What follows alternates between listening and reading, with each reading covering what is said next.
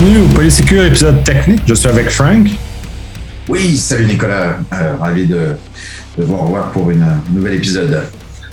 Effectivement. Euh, le sujet de démarrage, c'était la nouvelle vulnérabilité que Wiz avait trouvée, puisque Wiz allume des feux beaucoup en info numérique. Fait que euh, avec Postgres, ça a, ça a, démarré comme ça. Puis finalement, ben, euh, dans la discussion, on est allé beaucoup plus loin. Fait que le Frank, je vais te laisser partir, puis on va, on va alimenter ça. Oui, et surtout que je veux pas non plus que ça soit encore une fois magistral, Nico. Donc, je te, je t'obligerai d'ailleurs à me couper ou à reprendre la parole à, à, ce sujet. Oui, écoute, euh, en, effet, on, va parler effectivement de d'une des dernières découvertes euh, de Wiz, euh, donc la boîte israélienne qui a, qui a, qui a retrouvé encore une autre, une autre faille au niveau du cloud. Encore une fois, ils se sont au démarrage un peu basculé sur AWS. J'ai l'impression qu'ils se sont mis sur la sur la peau de Microsoft pour les deux années de, de leur existence à date, surtout en, en année 2021. Et puis là, ils viennent de effectivement mettre en avant, euh, il y a de ça, on va dire quelques semaines, hein, euh, voire deux trois mois, le fameux dernier gros, on va dire la grosse vulne qui est extra euh, Republica et qui touche encore une fois, à la suite d'ailleurs de, de Chaos DB. Si vous vous rappelez du podcast, je vous invite à essayer d'aller réécouter le podcast sur Polysecure du Chaos DB, euh, qui lui touchait évidemment euh, Cosmo DB et tout ce qu'il y avait. Ben, ils sont partis sur le même principe. C'est sûr et certain que quand tu trouves évidemment euh, un certain nombre de failles ou un certain nombre de modus operandi sur un système base, ben, tu te dis, écoute, est-ce que tous les passes sont peut-être montés de la même manière ou peuvent éventuellement avoir des problématiques à ce sujet? Euh, Microsoft n'était pas exempt d'avoir en plus eu déjà des problèmes avec son PAS euh, du côté euh, du côté Postgres, puisque il y avait eu à un, un moment donné une faille euh, qui a été corrigée d'ailleurs sur un point qui était euh, le fait d'avoir une table évidemment de parce que quand on n'est pas, je rappelle pour tout le monde, c'est évidemment le, provider public qui est le responsable de la partie serveur, patching et de gestion évidemment de, du PAS en tant que tel. Hein, vous avez qu'accès qu'à la partie euh, serveur DDB et compagnie. Donc tout ce qui est en arrière de la côté application serveur, en toute logique, vous ne pouvez pas y avoir accès. Et encore moins à un compte admin et puis, il s'était fait avoir. C'était un bug qui a été plus ou moins caché, pas caché. Je, suis en train en même temps de, vous parler, de, vous récupérer le, le, nom. Si je l'ai pas, je leur donnerai à, je leur donnerai à Nicolas pour qu'il le, liste sous le podcast. Mais en fait, en gros, ce, ce petit point-là était que il s'était aperçu qu'on pouvait, dans des extensions Postgres, hein, pour ceux qui connaissent un petit peu le côté technique avec Postgres, je parle pas par rapport à des stores propres spécialement, mais par rapport à des extensions qu'on peut développer on pouvait développer et avoir des extensions, évidemment, qui étaient développées en C. Évidemment, développées en C, vous imaginez bien, on n'est plus en script, hein, là, on parle vraiment dans du, dans du lourd. Là.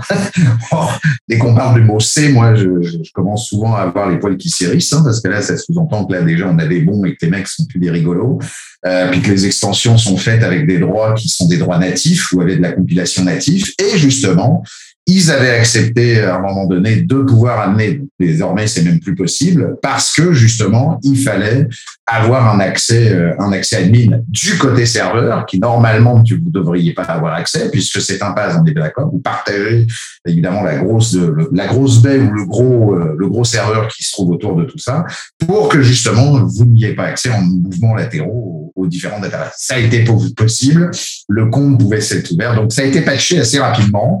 Euh, je sais que ça a fait un petit peu de méandre, mais bon, ça n'a pas été si sévère que ça. Mais là, évidemment, euh, Wiz a mis en avant Extra Republica, qui est une... C'est simple, c'est Christmas Day avant l'heure. Hein. On est dans, on est vraiment dans un dans un système assez, euh, je trouve, euh, étrange parce que dès qu'ils ont dépilé la pelote de laine, on allait jusqu'à un RCE du serveur vous savez, le fameux RCE que tout le monde veut, là, le fameux Saint Graal des pentesters, bah, d'aller jusqu'à un RCE du serveur en passant par, euh, évidemment, le PAS qui est tout en haut. Euh, faut en descendre des purées de pelote de laine et des purées de SAS et de machines parce que normalement un PAS c'est comme un sous-marin. Hein. Il y a des il y a des il y a des SAS qu'on peut pas normalement passer ou qui sont quand même bloqués. Bah là pour le coup euh, dès qu'on en, dé... on en défaisait un autre, ils en trouvent un autre. On pourra évidemment, et je, avant, avant d'attaquer Extra Republica, c'est un petit peu le, le, point de ce que je disais à Nicolas euh, avant d'entrer en, en onde là, c'est que effectivement, euh, comme c'est assez lourd, tout compte fait, c'est un des bugs, enfin une des vulnérabilités qui a été vraiment extrêmement enrichissante en termes de connaissances et compagnie, mais qui est, en fait, je rappelle à tout le monde, hein, tout ça est patché, tout ça est, déjà euh, réitéré. Hein, c'est ça l'avantage, encore une fois, du code public. Hein, je rappelle, hein, dès qu'il y a des failles, ok, ça peut paraître euh, assez gros, mais l'avantage d'avoir des milliards de dollars, ou en tout cas d'avoir la, possibilité de faire des pipelines complètement délire, évidemment, euh, dès que c'est corrigé, c'est corrigé, et c'est corrigé pour tout le monde, et c'est corrigé dans tous les data centers, évidemment, de la planète. Donc, le but du jeu et tout ça, c'est tout l'apprentissage que ça peut donner avec d'autres idées que ça peut donner. Donc, je vous invite vraiment. On va passer tout à l'heure en, en partie, euh, mais je ne vais pas vous faire euh, l'allusion d'ailleurs avec Nicolas, on rigolait, mais je ne vais pas vous mettre des, des, noms de code en regex ou des noms de lignes de command line en podcast, sinon vous allez nous souffrir et vous allez nous envoyer des tomates au travers de Polysecure. Donc là, on va pas vous faire ce rôle-là quand même. Il y a des captures d'écran aussi, je vais pas vous les détailler. Il y a évidemment des points. Je vais plutôt prendre les gros concepts de base. Vous pourrez aller voir ensuite, mais je vous invite évidemment extrêmement à aller sur wis.io, aller voir les blogs, évidemment, le post-blog qui a été fait. Après, il y en a d'autres hein, qui ont été refaits derrière, mais bon, vous savez, hein, c'est un peu comme Folina, hein, dès qu'il y en a un qui en met un, c'est tous les autres copies sur celui-là qui a, qui a été le premier plus ou moins à faire. Donc, allez voir Dieu directement, allez voir celui-là qui l'a fait. En plus, il l'update, donc vous aurez une meilleure, une meilleure vue, euh, une meilleure vue de ce que ça donne. Moi, je suis plutôt, euh, pour redémarrer ce, ce podcast comme euh, j'ai demandé à Nicolas, c'est je suis plus dans, dans, dans, deux, dans deux aspects. Euh, le premier aspect a été quand même sur un aspect aussi positif, parce que la plupart du temps, quand on parle au, au, podcast, bah, au podcast côté technique, c'est toujours pour dire des vulnérabilités, donc c'est toujours un peu, un peu chiant. Hein. À un moment donné, il faudrait peut-être aussi voir le constructif, même si je suis en dire à très coup, mais je vais démarrer quand même par une note positive. Euh, sur un point euh, quand même intéressant qu'il va falloir voir. Puis après, sur évidemment la, note du nightmare que, Microsoft et que le flow de sécurité cloud de Microsoft a vécu, même s'il n'y a jamais eu de client touché, je le rappelle à date, et que ça a été patché euh, au complet, mais ça a quand même été une sacrée année. Honnêtement, euh, quand j'ai une année, c'est vraiment de mars l'année dernière jusqu'à mars de cette année, hein, jusqu'à avril de cette année. On n'est pas en année 2021, 2022, là, c'est, c'est, c'est à cheval sur deux années. Mais donc, un point important que, que je veux démarrer d'entrée de jeu, c'est que euh, les, les vulnérabilités critiques en 2021 chez Microsoft, je prends Microsoft parce que c'est quand même un, on le sait tous, hein, je suis un bébé Microsoft, donc par défaut, c'est quand même l'environnement que je connais le plus, c'est que je maîtrise le plus, que ce soit Windows, Cloud et compagnie. Euh, ce qui est assez drôle, euh, tout en ayant quand même ces six nightmares et compagnie, c'est qu'il y a une décroissance, il y a une decrease de 47%.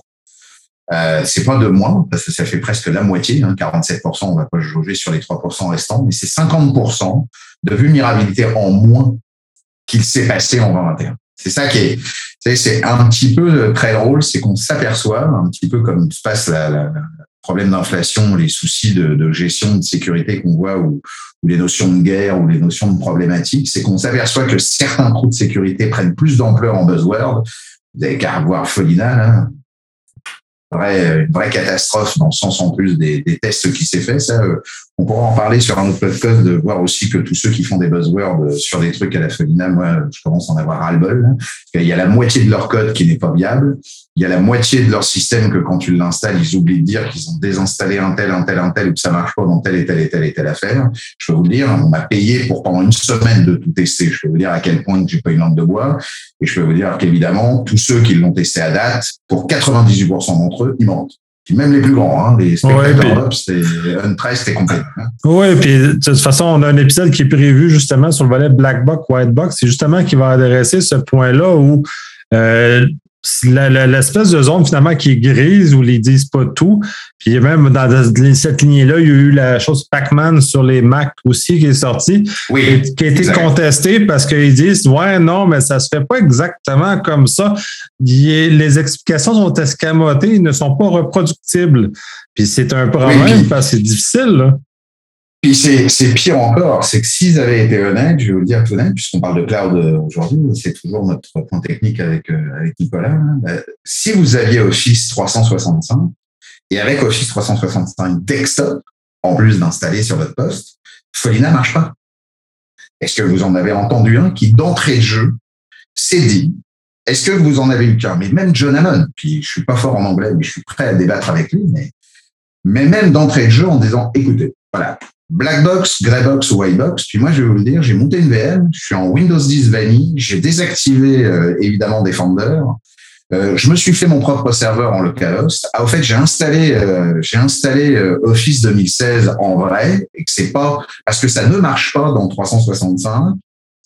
Puis en même temps, j'ai pas été malin, c'est que selon les liens que je fais au niveau de mon PCW diagnostic, bah, ça marche pas tout le temps, en plus partout. Pourquoi? Parce que c'est pas un zéro day en fait, c'est une accumulation de future de zéro day qui date depuis de 2013. Alors il y en a un qui a été vu par Dr Webb en 2013, un autre en 2017 et un autre en 2019. Et c'est cette accumulation là avec le 2019 qui fait qu'on revient à dans le document XML REL, mais le document XML REL avec le lien qui devait tourné, même Defender le récupérait là-dessus. Donc, je vais pas hijacker notre notre point, mais vous comprenez que ça me tient à cœur parce que honnêtement, m'ennuie avec le, temps, c'est qu'on fait du buzzword pour rien. Ça nous assure pas une crédibilité en plus parce qu'à chaque fois on entend ça pour euh, rien aussi. Puis ça enlève évidemment là où on devrait mettre de l'emphase, bah, on le met pas spécialement. N'inquiétez pas, les zéro day qu'on ne connaît pas, ils vont pas être mis. Hein. C'est marrant, NSA, il y en avait une, hein, quand l'équation est tombée ou quand euh, la partie de, de Conti Group est tombée il y a encore quelques mois, tiens, il y avait des 0D, c'est marrant. Ah, bizarre, on n'en a pas entendu parler non plus. Bizarre pour le temps, il, fonctionnait super bien. Donc, on en reparlera. Peut-être que ça sera, je vous invite à, remonter l'info à, Nicolas si on veut remettre sur des points qui s'est fait. Parce que moi, là, je, j'attaque les quatre ou cinq gros CVE du, dernier point, Folina, Walk. Euh, le search, euh, le fameux search, euh, le, le Backman et compagnie. On pourra en parler. Je peux vous assurer que c'est pas aussi facile que ça de croire que entre la coude, c'est-à-dire l'impact et la probabilité. la probabilité, c'est un peu comme le Log4j. Ça a été fait pour passer des budgets et pas spécialement pour dire qu'on avait un JNDI qui, qui était bloqué avec un AD. Bah, bref, ça, ça n'engage que moi. Pour ceux, n'hésitez pas. Je repars donc dans mon système en disant, ça a été quand même un, un Microsoft qui a été donc enlevé. Puis je vous rappelle que Microsoft, ça c'est vraiment dans les critiques autant cloud que du côté Windows évidemment et du côté euh, Internet Explorer, ou en tout cas on va dire plutôt Edge. Pour vous donner juste des chiffres parce que je veux pas vous, je veux pas euh, pipoter personne. Pour en 2021 pour Edge au niveau des record breaking, c'est 349 Internet Explorer qui a été problématique. Ça évidemment on le sait. Edge en a eu un peu moins. Euh, pour les Windows, en 2020, c'était 507 vulnérabilités. Euh, en 2021, ça a été divisé par deux. Euh, surtout avec évidemment toute l'accumulation Windows 7, RT, 8.8 et 8.1. Donc, euh, ça a été après, avec tous les Windows euh, overall, ça a été droppé de 40% en 2020 et de 50% en 5 ans. Donc, quand on me dit que Windows n'est pas sécuritaire, au but des 360 degrés, je vous rappelle qu'il fait en informatique, hein, c'est facile des fois quand on n'a qu'un seul browser autorisé, hein, on parle d'une marque blanche, hein, euh, ou qu'on n'a qu'un seul éventuellement chose qu'on fait comme sous Linux et compagnie, c'est évidemment plus compliqué quand on fait un peu le tout. Office aussi, avec euh, évidemment euh, presque sur 10 ans, ça a été l'équivalent de 50%. Les serveurs, alors eux, c'est eux qu'on, surtout avec le Nano et compagnie, c'est eux qu'on droppé aussi. Et puis Azure, à aujourd'hui sur Azure et Dynamics, c'est pour par rapport à 2020, euh, c'est une trentaine de vulnérabilités sur les euh, trois dernières années. Donc, honnêtement, euh, je trouve que c'est bon à dire qu'à aujourd'hui, la maturité des grands commence à faire. Je pense qu'effectivement, dès qu'on en trouve une, ça peut faire très mal. Par contre, c'est le, revers de la médaille, hein, c'est que parce que les bons en termes de l'autre côté de la médaille, c'est-à-dire les, hackers sont de plus en plus évidemment très très très très bons et ça devient de plus en plus facile à avoir des modus operandi. Mais je, je voulais évidemment vous, vous ça. D'ailleurs, c'est un post un, un qui a été euh, mis sur euh, Tech Republic et sur euh, Washington Post, donc ça a été quand même assez assez reboré là-dessus. Donc, je vous invite à aller, euh, aller, aller voir. Donc, là où je voulais vous faire, euh, on va dire, reprendre évidemment le nightmare, comme j'ai dit, que Microsoft a, a géré, euh, c'est vraiment un cauchemar. C'est six failles de sécurité cauchemardesques qui ont été découverts euh, durant l'année hein, pour, pour Azure. Euh, évidemment, globalement, ça a été découvert par deux entreprises, euh, Orca Security et Wiz.io qui, je vous le rappelle, sont des startups qui n'existent que d'à peine deux à trois ans, mais je crois que c'est deux ans pour l'une, trois ans pour l'autre, et qui aujourd'hui sont en Israël. Alors, j'ai rien contre le fait qu'ils soient en Israël. Je vous rappelle qu'en Israël, c'est les centres de recherche les plus en vogue de tous les GAFAM à date. Et je vous rappelle qu'il y a l'école aussi de Microsoft, hein, au niveau de l'école de développement,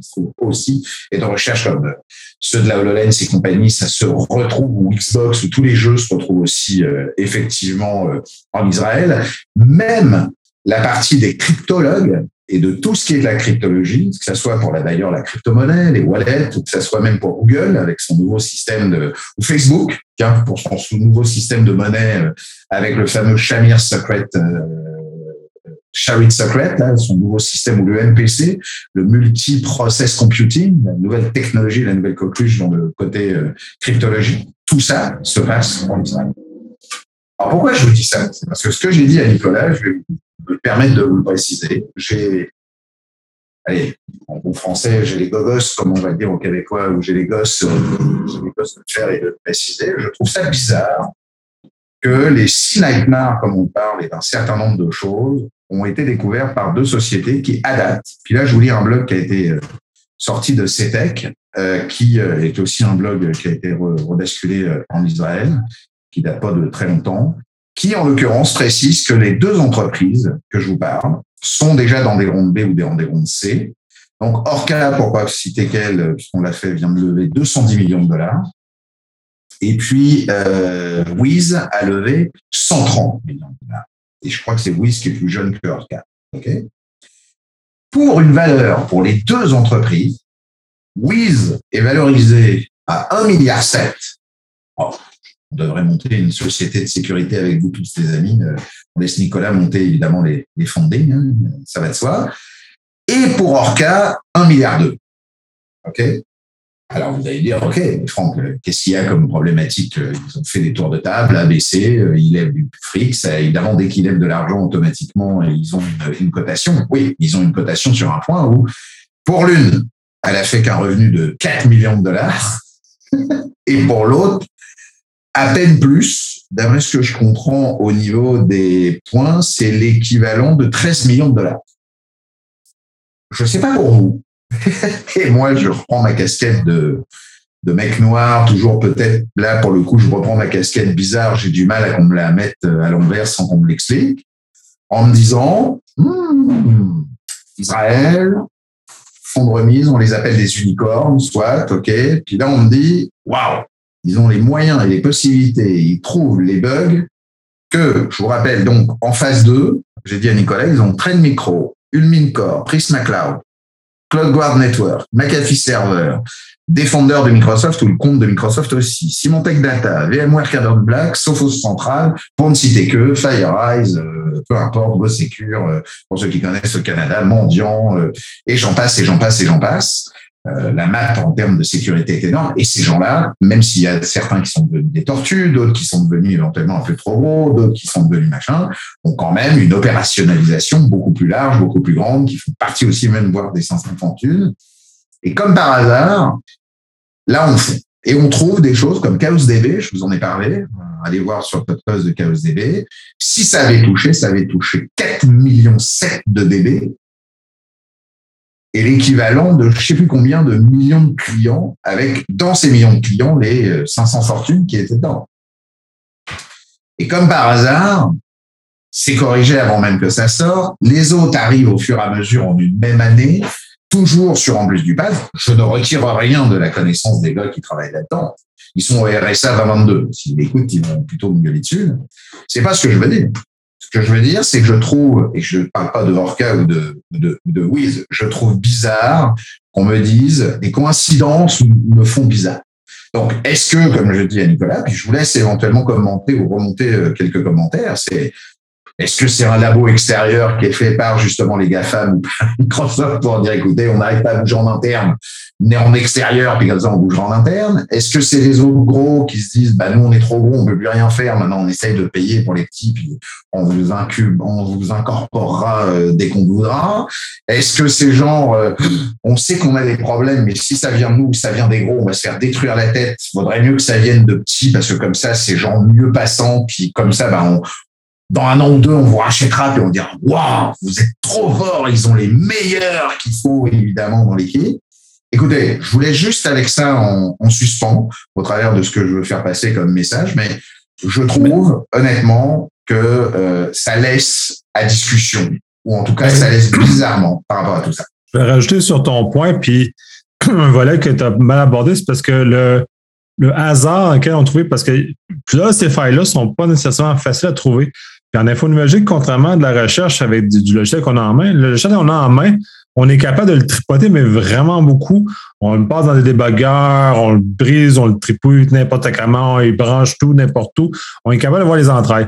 En info numérique, on ne voit rien. Et c'est vraiment toujours sur une réaction, c'est vraiment toujours à l'aveugle. Comment, c'est justement le, le cas de Postgres, comment à l'aveugle ils ont réussi à trouver ça? Comment à l'aveugle ils ont réussi à trouver qu'ils étaient capables de faire rouler du code C? Dans des affaires plus loin? C'est pas, pas facile de, de réussir C'est totalement ce que je veux dire, même s'ils ont eu du reward. Hein, attention, hein, il y a du Azure reward derrière. Hein, il y a du bug bounty qui ont été payés cher pour, pour Orca, pour le, le bug de Orca, Orca pour ceux qui connaissent, c'est Autowrap. D'ailleurs, je ne sais pas si on l'a, on en a parlé brièvement, je crois, dans un des podcasts. C'est plutôt KODB et AzureScape qu'on a parlé. On reparlera d'Autowrap, euh, un de ces quatre sûrement. Et puis évidemment, là, on parle d'aujourd'hui par la suite de, de Extra Replica, mais Autowrap est un des points comme Oh My God, hein, puisqu'on avait aussi Oh My God de OMI, là, ça, celui-là, on l'a fait. Donc, ils ont été payés de 60 dollars US, 100 000 dollars US, 200 000 dollars US. Je suis d'accord. Mais je veux dire, que après que ça soit généré et que ça soit payé, tant mieux. Ça passe par un programme Bug Bounty. Regardez, on a un beau programme, ça marche, tout le monde est content, ça lève. C'est pas ça qui te fait 100 millions de dollars de chiffre pour genre, tu fais 4 millions, tu lèves 210 millions, mais tu pèses un milliard d'euros. Hmm. J'ai du mal à me dire que de là où je viens dans le monde réel, avec des grosses sociétés de consultation, et des grosses, grosses boîtes qui font que normalement, ils regardent plus le fichier Excel et la compta avant même de côté du truc. Tu montes pas un modèle d'affaires avec éventuellement, je vais peut-être trouver. Puis en plus, comme me dit Nicolas à l'instant, c'est tu vas trouver, mais c'est bizarre parce que dis donc, waouh, comme en entreprise agreement, tu sautes les abonnements, tu sautes les quotas et limites, tu sautes les systèmes avec un, certain nombre. Tu peux payer le, luxe d'aller monter sur des serveurs qui sont quand même super chers derrière. Donc, tu as quand même eu sûrement un 10, 20, 30 000 pièces peut-être, évidemment, pour tout setuper euh, au travers d'une infrastructure qu'on sait qu'il faut quand même la setuper et la monter. Bon, Postgres vaut pas si cher, mais un CosmoDB monté autant que ça, euh, c'est sûr qu'ils ont tapé sur des points. Pour le autovrac au travers d'Orca, ça valait pas cher, c'est de l'automotion. j'avoue que c'était pas vraiment si excessif, mais quand même, je veux dire, il te faut une P2, il te faut une P1, il faut que tu testes à savoir si t'es pimé, pas pimé. Est-ce que on a géré encore une fois les black box, les grey box et les white box? Dans quelle mesure on me l'a précisé qu'ils ont testé les affaires, même s'ils ont dit qu'ils étaient capables? Et puis à partir de là, c'est est-ce que donc il y a eu un petit peu de délit d'initié de l'autre côté? Est-ce qu'on les a pas orientés sur éventuellement des points? Je trouve que c'est vraiment, vraiment super fort. Je dis pas qu'ils y sont pas. Je trouve que c'est les moyens pour le gérer. J'ai beau être dedans depuis moi cinq ans et bosser avec des gars chez Microsoft qui sont en sécurité depuis très longtemps. Je trouve que maintenant, je commence à avoir évidemment ce mindset. Je teste des choses, moi aussi, dans ce mindset. Mais si j'ai pas l'infrastructure adéquate, là où je me trouve dans mon job aujourd'hui, je l'ai. Donc, je vais pouvoir pousser plus loin pour aller faire mal à Synapse, par exemple, ou faire mal à Power BI, par exemple. Mais même là, il va falloir qu'évidemment, qu'en faisant mal, ça va coûter de l'argent ou du temps. Est-ce que j'ai les moyens de le trouver et compagnie? C'est là où je me dis que bon, on en reste là. C'est simplement pour vous dire que oui, tant mieux qu'on ait trouvé ça, tant mieux que ça soit patché, tant mieux que ça soit géré, peu importe comment. Mais je veux vous dire aussi, c'est comme tout à l'heure avec Folina et compagnie, attention aux trop beaux unicornes. Moi, j'ai du mal à trouver. Vous savez, on me dit souvent en sécurité, quand c'est gratuit, c'est toi le produit j'ai pas envie d'être le produit marketing d'un buzzword sécuritaire pour faire passer le truc. Genre on a arrêté 300 kilos de drogue mais il y a trois tonnes qui passent dans le truc d'à côté parce qu'en fait toute la presse est en train de filmer les 300 kilos. C'est connu comme le loup blanc mais ça marche toujours. C'est la magie. Regardez les il y a, y a, un film superbe euh, avec évidemment les magiciens hein. Hop, la main est là et tout se passe de l'autre côté je vous rappelle qu'Houdini a fait un truc avec l'arbre hein, sur le fameux, la fameuse carte. Hein. Euh, allez, rappelez-vous de cette carte, et c'est pas que dans le film. Hein, il avait enterré la carte, mais de quelqu'un qui l'avait fait exprès, que ça avait été prévu pour le sortir dix ans après. Tout se prévoit, tout se prépare. Bref, voilà. Il y a trop de beau monde à l'intérieur de ces trop grosses boîtes-là pour me dire qu'à un moment donné, il y a une sorte de passivité. Pas quand on compile et qu'on fait du pipeline avec un Azure Portal qui fait deux fois et demi le code de Windows 10 et Windows 11 et qu'on est capable de faire un back-end avec 222 services worldwide sur 64 euh, sur 64 data enfin sur 64 euh, régions au travers de la planète. Alors donc il serait bon pour mettre des data centers en autonome, mais pas assez bon éventuellement pour, euh, pour patcher un truc. Alors là, pas de bol, hein. ils ont eu vraiment des stagiaires pas bons, comme le NetBIOS à une époque, mais bon, écoutez, ça arrive. Effectivement, le NetBIOS a été fait par un stagiaire, c'est la, grosse truc. Mais bon, écoutez, peut-être. Bah là, on a six stagiaires qui ont fait six conneries dans six pages.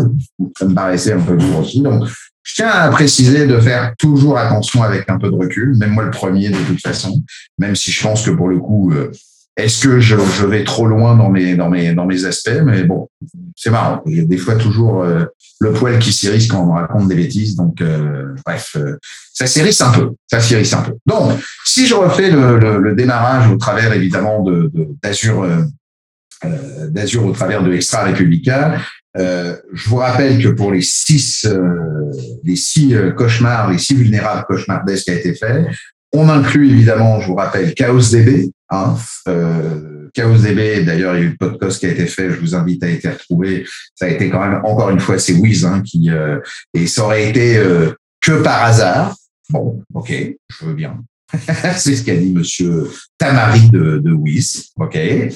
Je vous rappelle aussi que à partir évidemment euh, d'Orca, Orca a trouvé lui cette fois-ci euh. Donc là, par contre, sur Autovrap, il s'est passé, c'est que donc le 4 janvier, Orca Security Team dispose de la vulnérabilité. Le 19 février et le 4 mars, le MCRC de Microsoft détaille et fait ses propres investigations. Le 30 mars, euh, Orca euh, était capable de bypasser le patch euh, qui a été évidemment qui a été évidemment mis en place par Microsoft. De là, le 31 mars, ils ont reçu les fameux 60 000 dollars pour leur disque, pour leur disposer, pour leur discovery. Le 4 avril, 90 jours après le disclose, Orca Security euh, notifie à Microsoft que les clés des certificats sont toujours valides euh, d'ailleurs, euh, Orca euh, fait que le Synapse Management Server est toujours accessible. Aïe. Le 7 avril, Orca met avec MSCRC clarifie les implications qu'il en est. Le 10 avril de la même année, il bypasse encore le patch. Donc là, on se dit, allô, vous allez commencer à faire la job. le MCRC déploie une troisième version de patch pour fixer le RCE et les vecteurs d'attaque le 15 avril. Et le 9 mai, enfin, Orca Security et, le, et MCRC publient le blog avec tous les vulnérabilités des équivalents. Ça se termine fin mai euh, de la de l'année la, de dernière.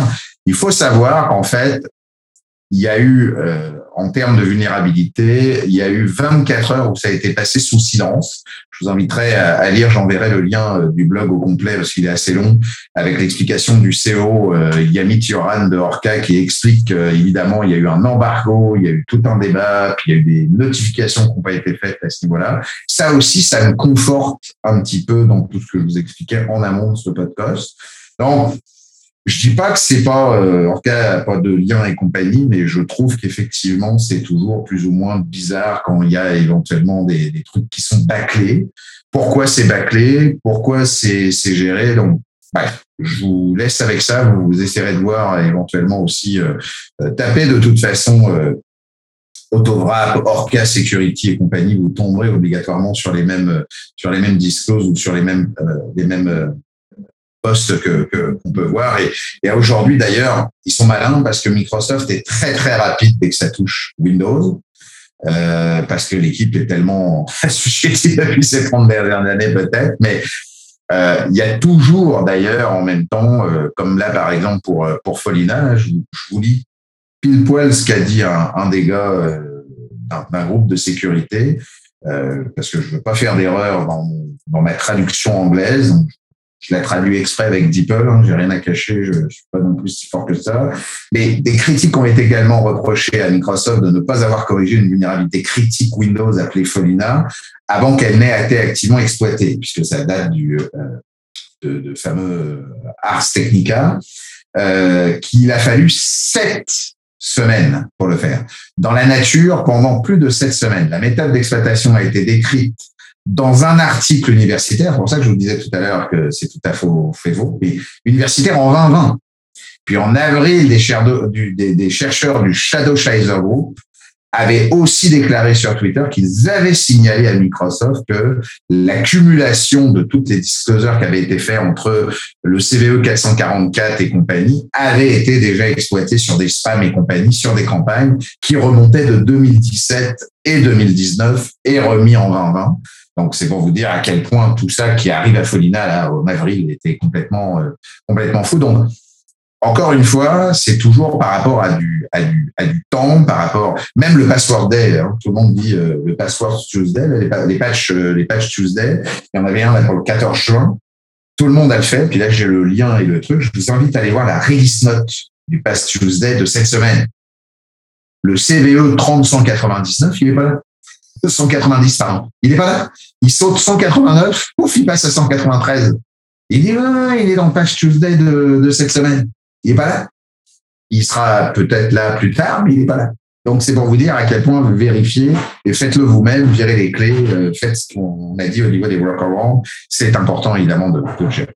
Donc, euh, comme vous le savez, on s'est dit Chaos DB, évidemment Autovrat, comme je viens de me dire. Euh, vous n'oubliez pas non plus, évidemment, euh, la partie de Oh My God, le fameux Oh My God, hein, le fameux système de l'agence ou les Linux. Puis là, ça aurait pu vraiment faire très très très mal. Encore une fois, ça c'est du côté euh, c'est du côté Wiz, euh, avec évidemment AW, AWS n'a pas été en reste. Hein.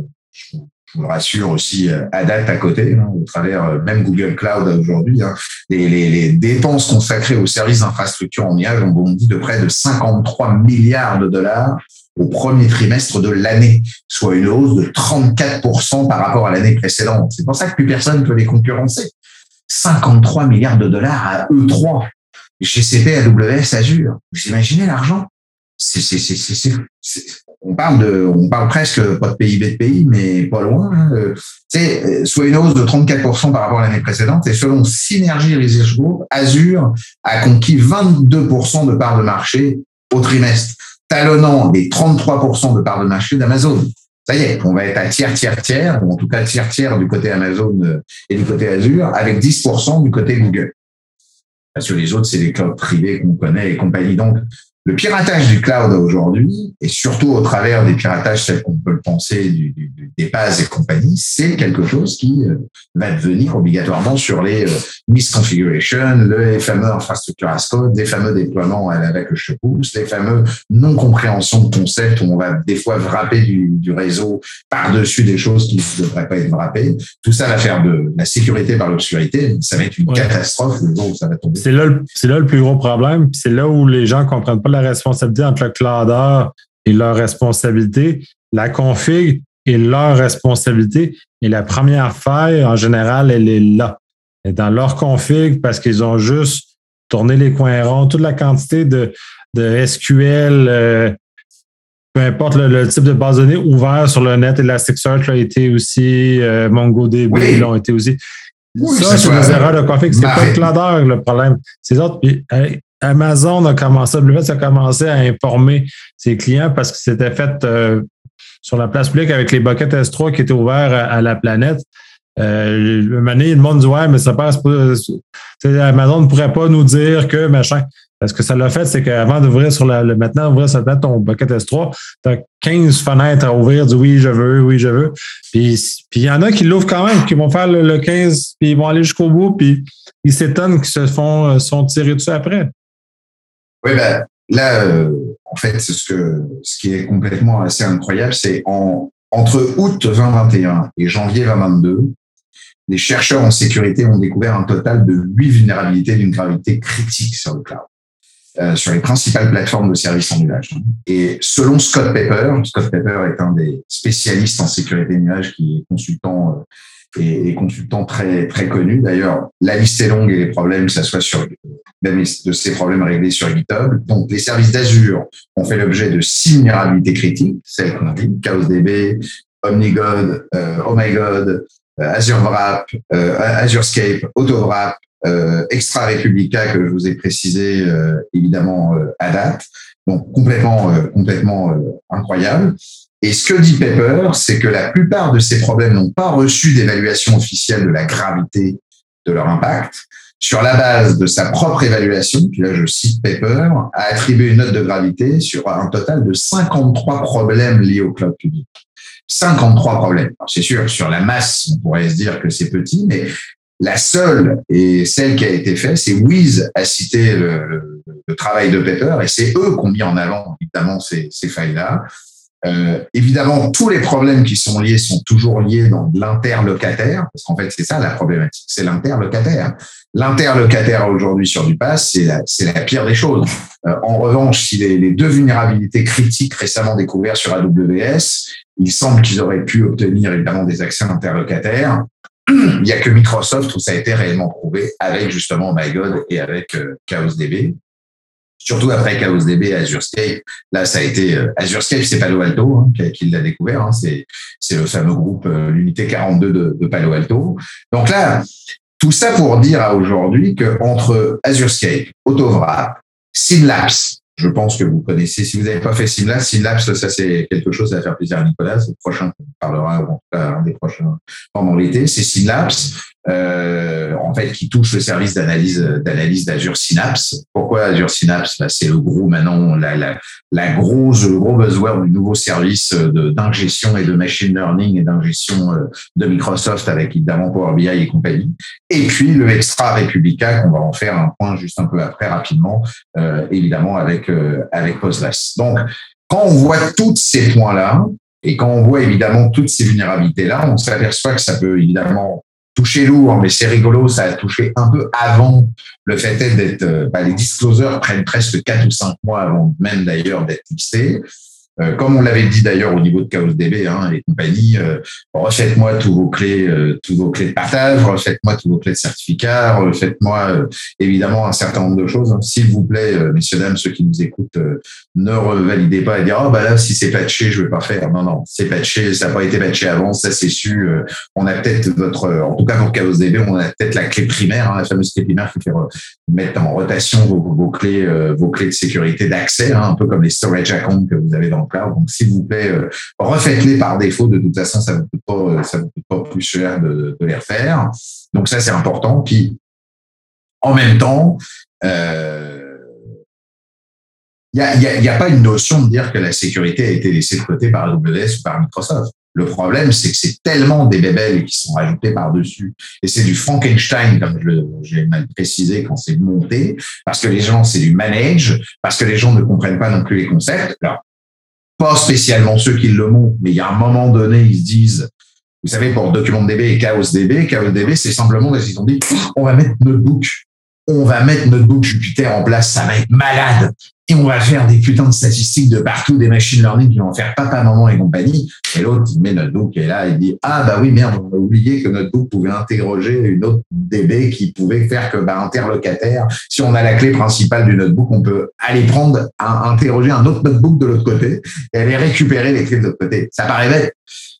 Mais les mecs, c'est, c'est tout un mindset qu'il va falloir que eux aussi se font. Ils apprennent vite je vous rassure que ces gens-là n'ont pas besoin qu'on en apprenne deux fois les choses, mais c'est sûr et certain qu'il va falloir être alerte évidemment à, ce niveau-là. Donc, sans plus attendre, moi je vais. C'était vraiment mon message de base au travers de tout ça et surtout sur la, partie évidemment du sujet des cauchemars qui s'est passé. Je vais euh, vous parler évidemment très rapidement. Puis comme je vous l'ai dit, on va pas évidemment vous, vous faire ça au travers de, de Nicolas, de vous parler euh, de regex, de noms de clés, de noms de commandes et compagnie. Je vais plutôt vous parler des points que ça fait. Hein.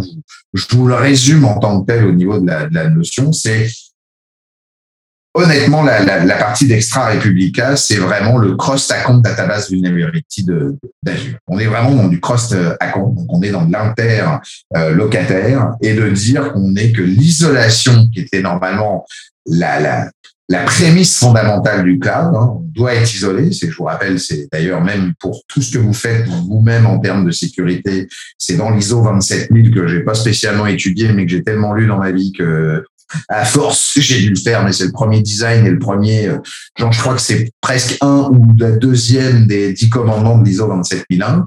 Tu feras un design séparé entre tes clients, hein, on, on fait pas un sprint of glass là-dessus.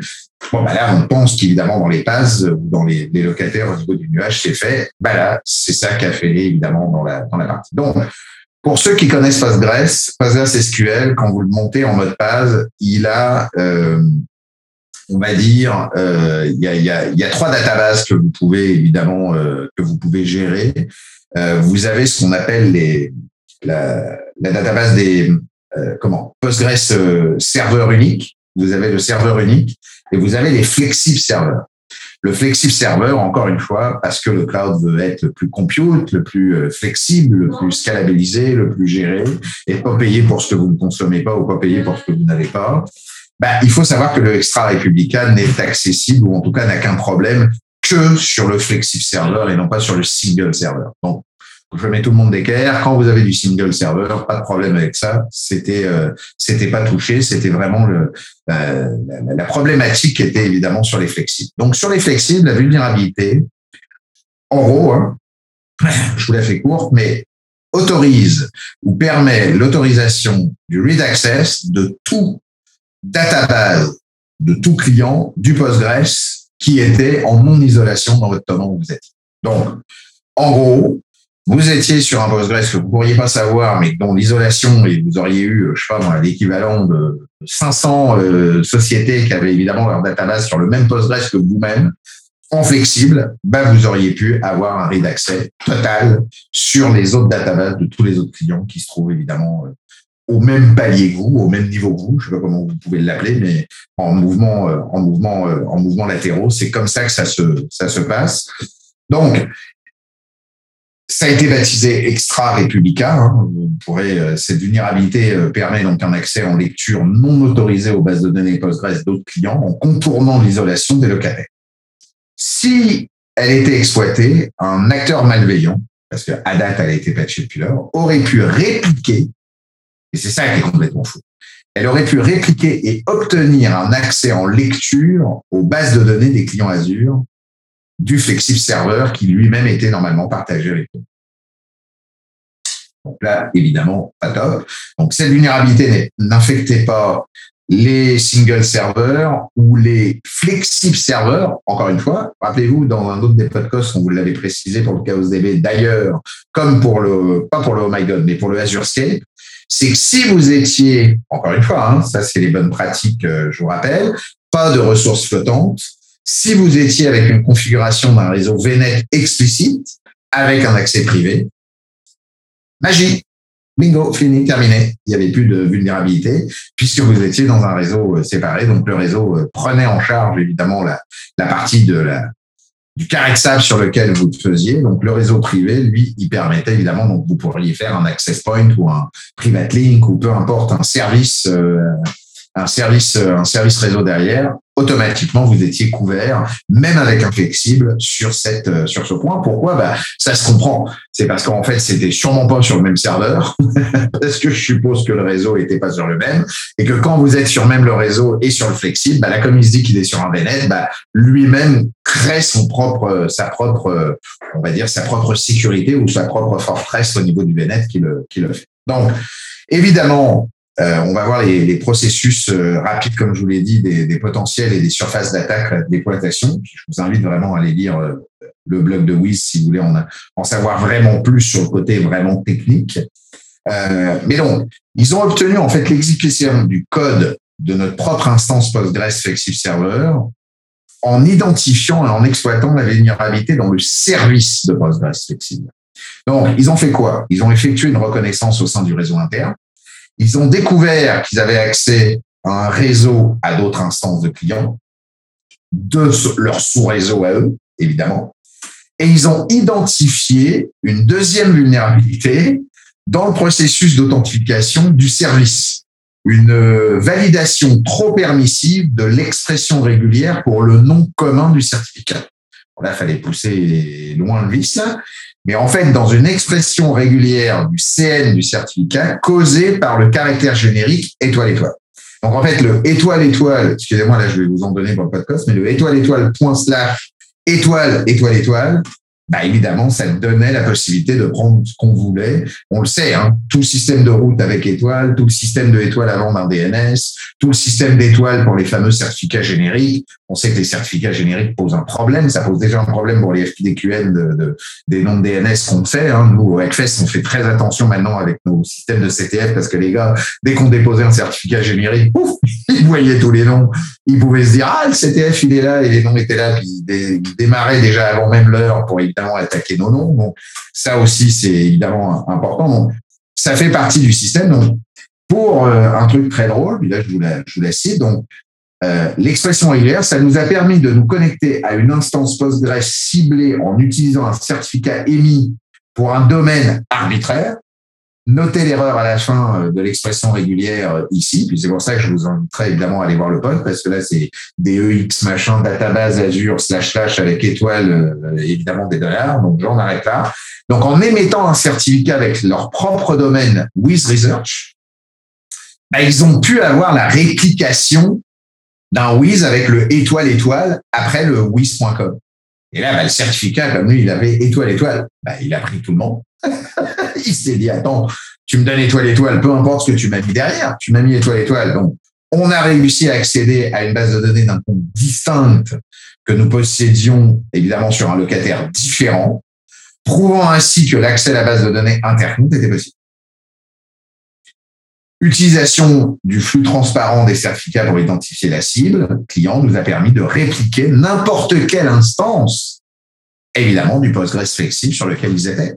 Donc, automatiquement, à l'exception encore une fois du VNet, automatiquement, ils avaient accès à la partie. Nous pouvions évidemment avoir accès à la partie, euh, à la partie du, de la base de données qui était, enfin, de toutes les bases de données qui étaient évidemment à côté. Donc, ils l'ont fait au, au Black Hat, euh, lors du Black Hat Europe 2021. Euh, on avait déjà présenté, ils avaient déjà présenté Chaos DB dans le même style. Ça avait été plus ou moins, euh, on va dire, pas dans les mêmes mesures. Hein. Ça n'avait pas été puisque c'était dans Jupiter, mais encore une fois, Jupiter avait le Jupiter Notebook utilisait la même technique du fameux, euh, du fameux système d'étoiles. Donc, évidemment, euh, et c'est là est complètement euh, délire, c'est que, en fait, euh, la, la, la, fiabilité de Postgres dans le single server a toujours été évidemment gérée, mais le flexive server, ce que Microsoft voulait amener, c'est en fait une concurrence à RDS pour AWS, et c'était surtout pour faire du database as a service. Et donc de entièrement gérer qu'une offre pouvait être évolutive, dynamiquement, avec évidemment, encore une fois, pour faire plaisir à qui? Aux développeurs, pour que l'expérience développeur soit géniale. Hein? C'est très bien que les trous de sécurité, c'est pour faire plaisir à nos copains développeurs. Je vais me faire tuer par tous mes potes de développeurs, hein, mais c'est pas grave, j'assume les gars, mais là, il y a des moments où on arrête aussi un peu les, les bêtises. Donc, évidemment, pour comprendre la surface d'attaque, on a exécuté, ils ont exécuté un ensemble de requêtes Postgres et recueilli quelques informations sur leur environnement. Donc, comment ça s'est passé C'est que, et quels sont nos privilèges? Quelles sont les fonctionnalités de Postgres qui étaient disponibles? Comme vous l'a dit euh, Nicolas plus haut, il y a eu, puis ça, je vais vous le récupérer, quitte à vous le redire dans le prochain podcast, mais il y a eu déjà une petite euh, un de sécurité qui avait déjà été patché en 2020 ou 2021 concernant justement des extensions qui étaient possibles de relancer dans Postgres, mais avec des extensions C. Et quand on sait qu'avec des extensions C, on peut lancer des choses vraiment natives, vous imaginez qu'on avait pu récupérer des choses dans le, dans évidemment le serveur euh, natif, évidemment, du PostgreSQL. Donc là, ils ont arrêté ce genre de truc. D'ailleurs, ça râle dans les Stack Overflow. ouais, mais non, maintenant, je peux plus lancer mon compte machin. Bah oui. Ouais, non, mais c'est, c'est hyper violent. Faire rouler du C, comment on dit là, on est en 2022, on devrait plus permettre personne à toucher du C. Si tu n'as pas, 20 ans d'expérience en développement, tu n'as pas le droit de toucher du C parce que tu vas juste te faire mal. Ouais, au-delà de l'expérience en plus, c'est au-delà de dire qu'il y a même les gens de Microsoft qui autorisaient que l'extension puisse rouler une extension C. Donc évidemment, avec un compte qui obligatoirement devait être évidemment très très très très lourd. Donc une des dames d'ailleurs, je dis une fille, mais c'est une des filles qui gérait le, le PSE, donc la, le système engineer euh, niveau 2 ou niveau 3 qui à un moment donné répond en disant arrêtez de râler de partout et autres. Vous ne pouvez pas avoir accès à Azure Admin ou à Postgre, à PG Admin, enfin pas au travers PG Admin, mais à Azure PG Admin, puisque si vous avez accès à ça, vous avez accès à notre serveur par défaut en tant qu'administration, ce qui évidemment n'était pas possible en date. Bon, ça, ça me semble quand même le, le minima de, de compréhension. Mais voilà, ça c'était fait. Donc, ils ont testé, donc qu'est-ce qu'on fait? On refait les mêmes systèmes que de la Recon dans du pentest et compagnie. À quoi j'ai accès? Quels sont mes privilèges? Quelles sont les fonctionnalités Postgres disponibles? Qu'est-ce que je peux installer autant dans Postgres que autant dans une extension que j'irai installer C'est-à-dire soit avec un create function, c'est-à-dire avec du SQL PostScript, mais avec évidemment des fonctions voulues. Et puis, est-ce que, évidemment, après avoir acquis ces connaissances, nous avons conclu que même si l'utilisateur de notre base de données faisait partie d'un groupe Postgres hautement privilégié appelé Azure PG Admin, nous n'avions pas les privilèges du Postgres SQL spécifique requis pour, évidemment, exécuter du code, du code natif, ce qui va évidemment de soi. Donc, cela signifiait que nous devions trouver un moyen d'élever nos privilèges au sein de notre instance. Heureusement, il existe des recherches antérieures, donc le fameux cybertech.postgres.com, qui précise qu'on pouvait abuser par des definers function, comme je viens de vous dire, au travers, c'est ça qui est génial, hein, au travers des fonctions SQL ou du script SQL concernant l'escalade de privilèges dans Postgres. Et ils ont utilisé euh, ce système-là de Cybertech comme, euh, comme euh, évidemment référence. Et l'escalade de privilèges, lors de la recherche de notre instance, nous avons découvert qu'Azure avait modifié son moteur Postgres évidemment. Il est probable qu'Azure ait introduit ces changements dans le moteur Postgres pour renforcer son modèle de privilège et ajouter de nouvelles fonctionnalités. Nous avons donc réussi à exploiter un bug dans ces modifications pour obtenir l'évaluation de ces privilèges. Évidemment, puisque en fait tout ce qu'ils ont fait, c'est que même s'ils ont euh, en fait, ils ont géré les requêtes euh, arbitraires en tant que super user. Donc, bien que Microsoft ait apporté un correctif à cette vulnérabilité, nous ne divulguons pas pour l'instant les détails de cette exploitation. C'est celle que je vous explique un instant, par souci de prudence. Mais effectivement, la vulnérabilité de Postgres a été faite. Donc ensuite, ils ont récupéré évidemment l'information en disant que après avoir obtenu la possibilité d'exécuter du code arbitraire, on a effectué une reconnaissance dans l'environnement qui a été réalisée en tant qu'utilisateur non privilégié. Donc là, ils ont pu voir que c'était Azure DB dans un conteneur Docker qui hébergeait principalement le processus Postgres. Le conteneur exécutait une image modifiée Ubuntu 18.04.6 LTS avec un noyau récent, ce qui excluait pratiquement la possibilité d'échapper au conteneur et ainsi de suite et ainsi de suite. Donc de là, en regardant les interfaces réseau ils ont été beaucoup plus loin où ils se sont aperçus que nous avons créé une instance Postgres SQL flexible sur un compte Azure différent pour essayer d'accéder à la base de données que nous avions créée via une interface réseau interne qui était ETS0 en 10.00 sage 23 en port 5342. À notre grande surprise, ça a marché. Donc, à partir de là, en plus de ça, cela fonctionnait même lorsque le pare-feu de l'instance était, configuré.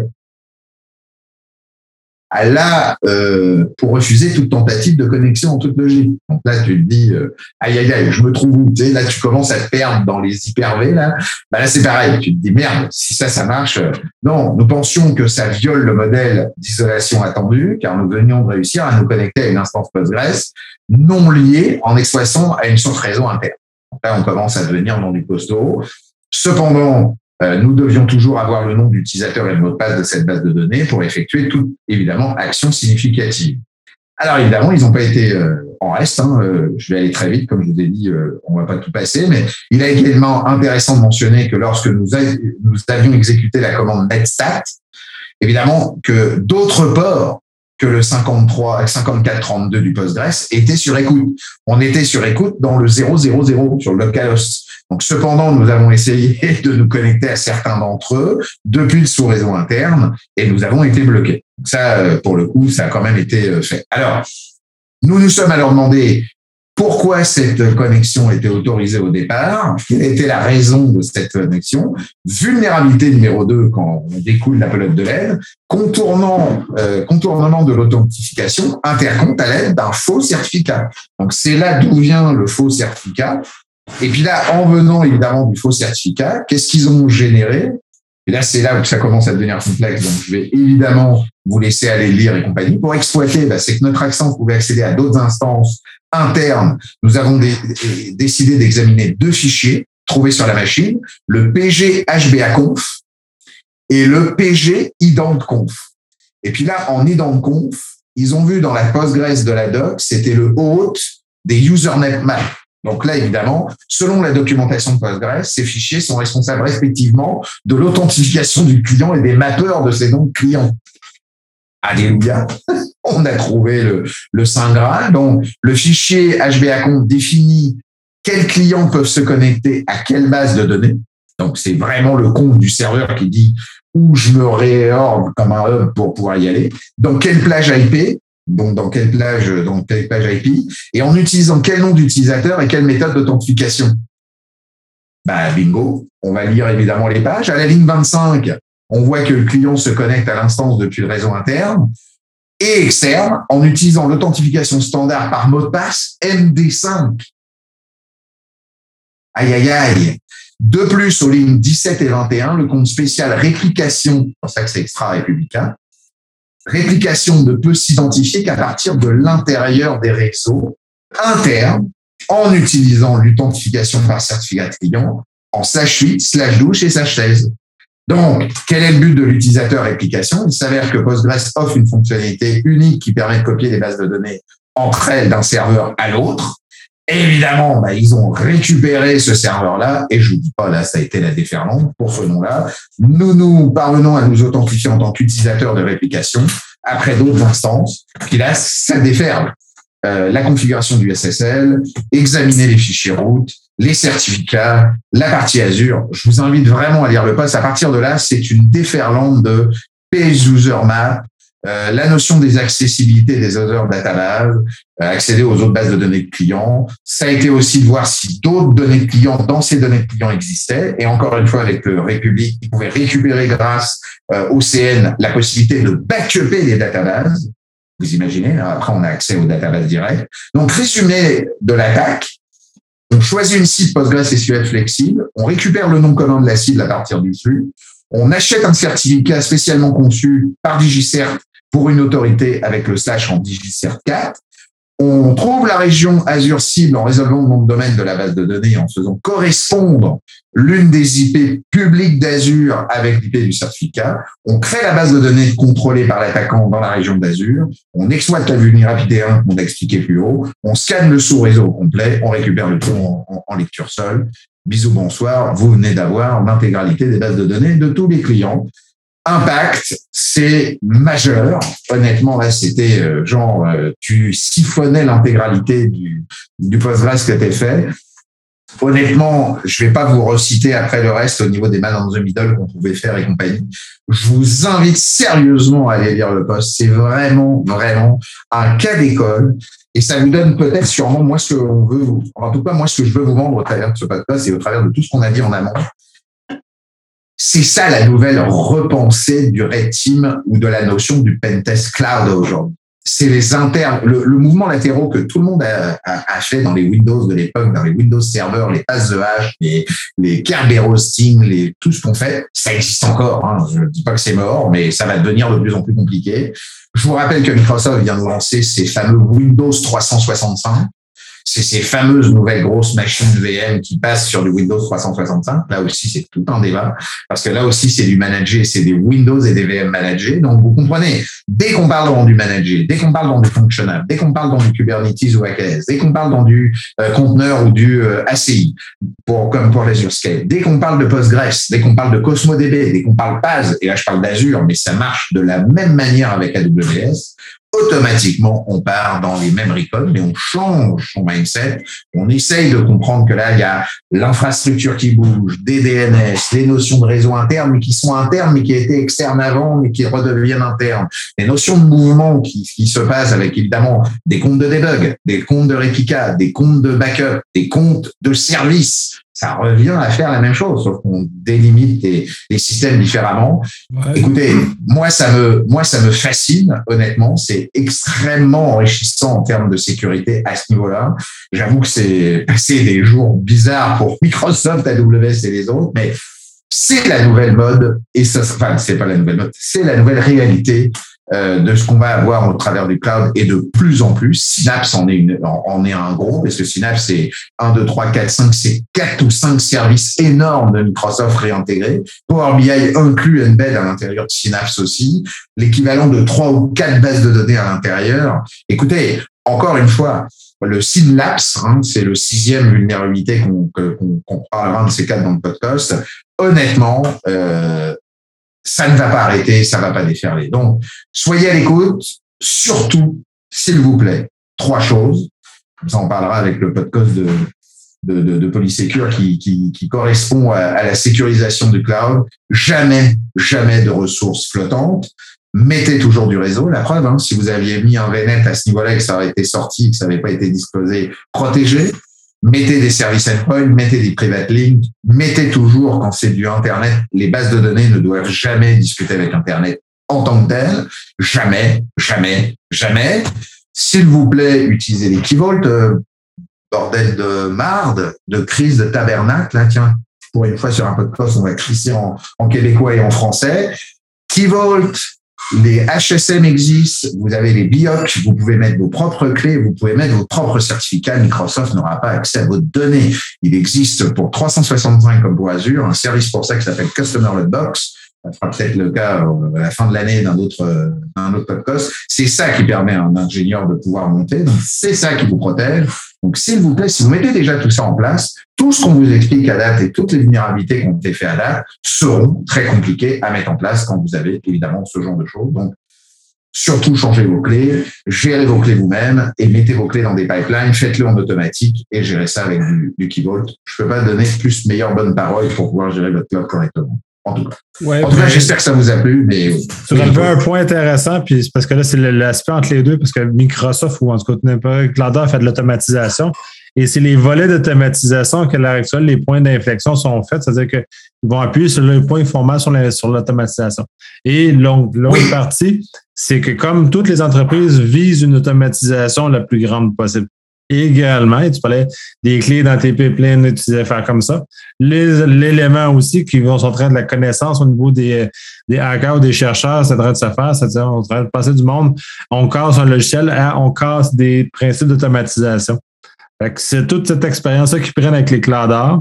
Ils vont la reprendre et la mettre sur tous les déploiements privés qu'on utilise, toutes nos Kubernetes qu'on met, toutes les, tout le CICD qu'on met, tous ces éléments-là, ils vont remettre ça là-dedans et on va se faire déchirer. Ça va être violent ce qui s'en vient. Ben, en tout cas, j'espère moins déchiré que dans le monde que dans le monde réel. Euh, en tout cas, dans le monde CTI interne, mais j'avoue que de toute façon, la RSA de 2022 qui est en train de se passer pendant qu'on est en train d'enregistrer là, euh, ils ont refait. Euh, j'ai envoyé deux liens.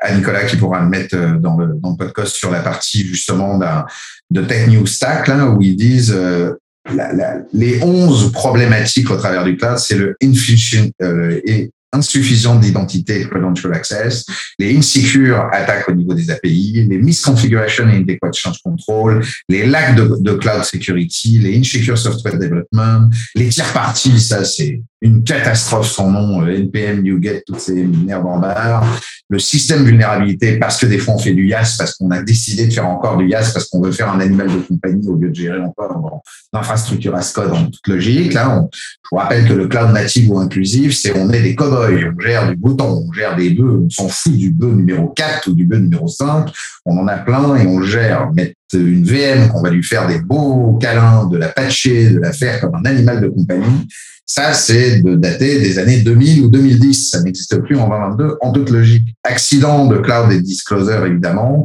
Les misconfigurations des exploitations des serverless, ça aussi avec les contrôleurs de, Kubernetes et Docker, les Docker, mais alors, c'est une catastrophe en YAML. Les gars, ils savent même pas par quoi ça passe. Même quand tu dis un mec from scratch, il sait même pas, ah bon, on pouvait faire un truc déjà from scratch dès le départ, euh, ce truc. Mais moi, j'utilise telle et telle affaire, mais son repo est pas privé. Enfin bref. Évidemment les organisations criminelles et compagnie, et puis le cloud storage et data exfiltration. Alors ça, c'est les noms, les APL aussi. Ah, les cloud at least au niveau des, comme l'autographe, là, c'est les comptes de service. Alors des fois, c'est des comptes de service qui sont vraiment des comptes de service, mais alors ils ont des API où ils sont honneurs aux contributeurs du bordel. Si tu le chopes à un moment donné, c'est Noël avant l'heure. Ou ils ont des comptes de service, mais ils appellent ça des comptes de service, mais des comptes user, parce que c'est plus facile à gérer que des comptes évidemment euh, MS Graph. Écoutez, euh, je sais que c'est dur, je sais que c'est long, mais si c'est pas le cas, prenez les, gens adéquats qui le savent, c'est important. Et je vous dirais que moi, j'ai un autre débat euh, que je veux aussi lancer euh, sur un point, c'est que ce qui est très drôle, c'est que quand vous installez une VM, je vous invite à vraiment installer une VM, puis vous regarderez, il y a un répertoire dans une VM, dans toute VM maintenant que vous installez, que ça soit sur AWS, mais surtout sur Azure, qui s'appelle Windows Azure. Et dedans, c'est quoi? C'est tous les agents et tous les outils qui tournent au travers de ces VM-là qui correspondent aux metadata, aux méta-instances et à tous les. Et c'est fait en C C'est donc décompilable. C'est là que toutes les vulnérabilités sont là, comme AD Connect à aujourd'hui, qui est toujours vulnérable avec son putain MSOL, avec sa clé cryptée qui est à l'intérieur, dont la Connect, si quelqu'un y a accès, c'est une catastrophe sans nom. C'est une catastrophe sans nom. Donc, tout ceci pour dire, faites vraiment du cloud pour du cloud, ne réinventez pas la roue là où il n'y en a pas besoin, et puis surtout, prenez le service SaaS où vous les mettez comme un catalogue d'identité, un catalogue de, d'identité, mais de, d'applicatifs. Et puis mettez évidemment vos, vos VNet qui sont des VNet cloud aussi. Et puis n'embêtez pas à remettre du network par-dessus un autre network que vous n'avez pas la main. Puis surtout, si je peux repasser un dernier message pour un petit dernier coup de gueule, si vous mettez du VPN pour remettre encore un autre truc de, network pour aller dans le portal Azure, là, le gars, vous le virez, vous le mettez chez McDo. Ah, faites-moi plaisir. Parce que du VPN pour aller taper du portal Azure ou du Office.com, je vous rappelle que ça sert à rien. Bref, voilà. Sur ce, merci de m'avoir enduré. Merci pour encore cette invitation, Nicolas. J'espère que ça vous a plu. On attend vos retours, évidemment. Et sur ce, je vous dis à la fois prochaine. Merci à tous et belle fin de journée. Oui, merci. C'est toujours aussi euh, divertissant. Et euh, on remet ça de toute façon, on en a déjà plusieurs planifiés. Fait qu'on Oui, on en a plusieurs cellulaires de toute façon. Merci à tout le monde. En